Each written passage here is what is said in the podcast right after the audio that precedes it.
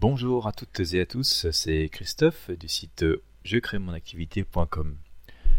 Dans ce podcast aujourd'hui, j'aimerais vous parler de la bonne manière, des bonnes méthodes et des bonnes pratiques pour écrire des articles de blog qui soient efficaces et de l'importance justement que ceux-ci soient correctement rédigés puisqu'ils sont à terme euh, votre chiffre d'affaires et euh, tous les visiteurs que vous allez recevoir sur votre site. Euh, parce que les articles que vous écrivez aujourd'hui vont être référencés dans les moteurs de recherche dans quelques semaines, dans quelques mois, et ceci pour une durée indéfinie, tout le temps que vous laisserez votre site en ligne. Et pendant tout le temps où ils vont être référencés, ils sont susceptibles de vous apporter des visiteurs et des ventes, bien entendu. Alors, bien entendu, pour que ces 10 articles vous, apportent des visiteurs et des ventes, encore faut-il qu'ils puissent être correctement positionnés dans les moteurs de recherche, et tout particulièrement dans Google. Et pour ce faire, il y a quelques règles importantes à respecter. Tout d'abord, le contenu de vos articles doit être bien entendu unique. Euh, il n'est pas question de recopier euh, des, morceaux de d'articles, de contenu à droite et à gauche sur Internet, tout simplement parce que euh, bah, déjà ça se fait pas du tout, c'est illégal. Euh, le contenu écrit par d'autres euh, est assujetti à la propriété intellectuelle, intellectuelle et, donc au droit d'auteur. Et puis de toute façon, ça serait complètement inutile puisque ce contenu existant déjà quelque part sur Internet, Google n'en tiendra pas compte et euh, donc ça ne vous aidera absolument pas dans votre euh, stratégie de, référencement et d'acquisition donc d'audience, de visiteurs et de clients.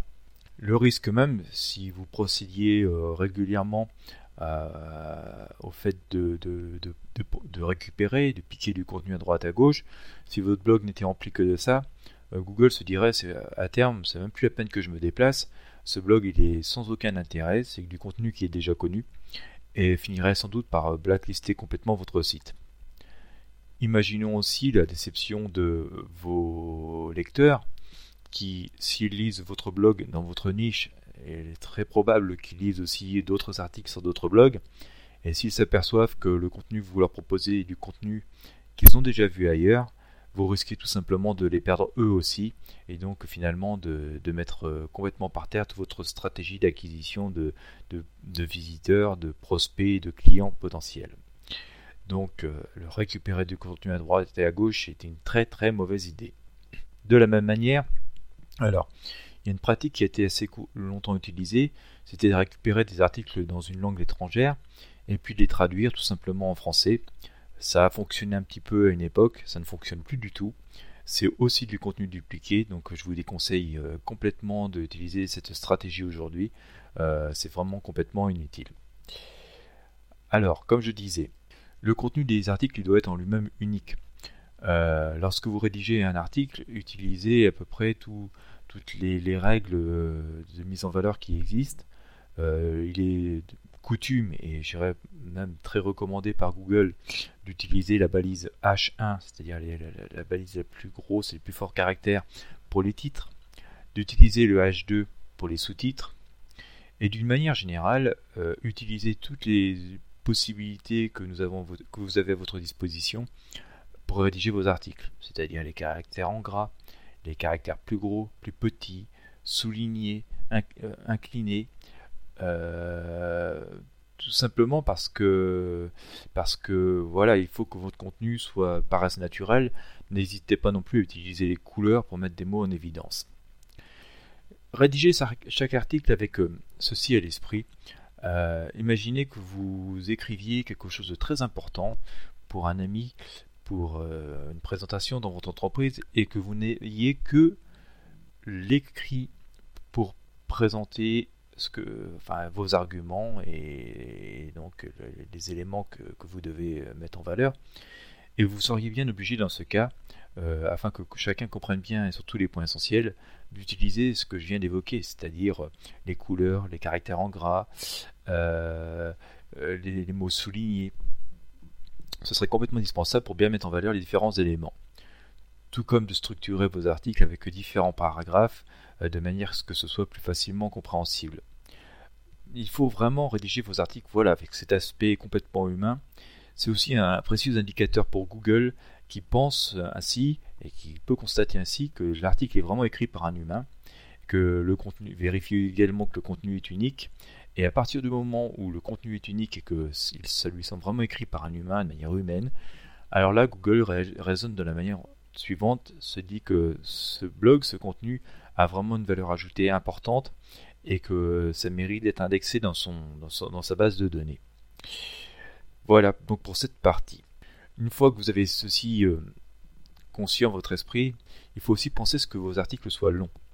Au jour d'aujourd'hui, il est complètement inutile d'écrire des articles de moins de 500 mots. Je dirais que 500 mots, 600 mots, c'est vraiment le grand, grand, grand minimum.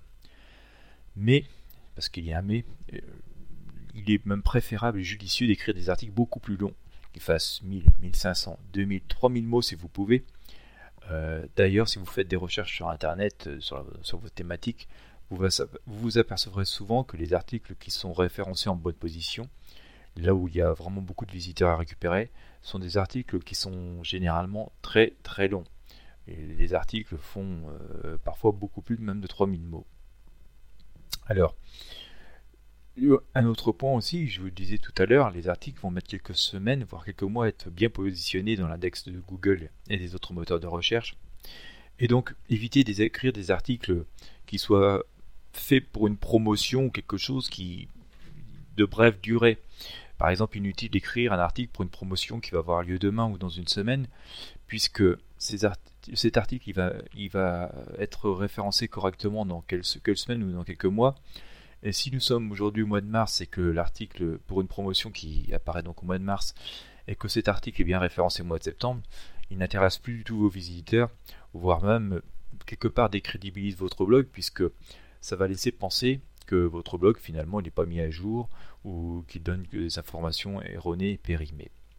Donc écrivez plutôt des articles intemporels pour des choses, euh, pour des choses qui vont durer dans le temps, des éléments, des informations qui sont valables dans le temps, que ce que vous écrivez aujourd'hui puisse être encore valable dans un an, cinq ans, dix ans, de manière à ce que quand vos visiteurs arrivent sur vos blogs, ils soient tout de suite intéressés, captivés, qu'ils ne puissent pas avoir de pensées négatives sur votre blog et penser qu'il n'est plus mis à jour ou que les informations sont erronées ou de pas très bonne qualité. Et, euh, donc tout de suite, ces, ces visiteurs sont, restent de potentiels prospects et clients. Si vous avez bien suivi le raisonnement, ça veut dire que l'article pour lequel vous vous donnez du mal à écrire aujourd'hui euh, peut continuer à vous apporter des visiteurs dans 2 ans, 5 ans, 10 ans. Et le temps que vous passez aujourd'hui, c'est du temps investi euh, à long terme pour récupérer du trafic et des clients ciblés. maintenant que vous avez bien compris comment bien mettre en valeur les différents textes et aussi la longueur de celui-ci, et bien sûr en contenu unique, n'oubliez pas non plus d'insérer des médias dans vos, dans vos articles, mettre des photos, des vidéos. Là aussi, pour l'enrichir, pourquoi pas des, mettre la possibilité de documents PDF ou pourquoi pas un diaporama.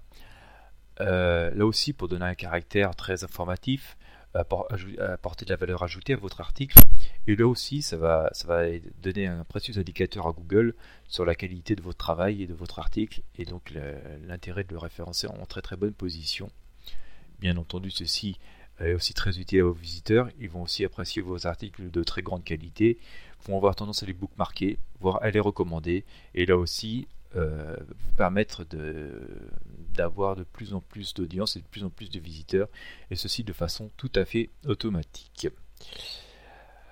Alors, je vous ai dit qu'il fallait faire des, articles longs, de mettre euh, des couleurs, d'utiliser des médias, d'utiliser du contenu unique.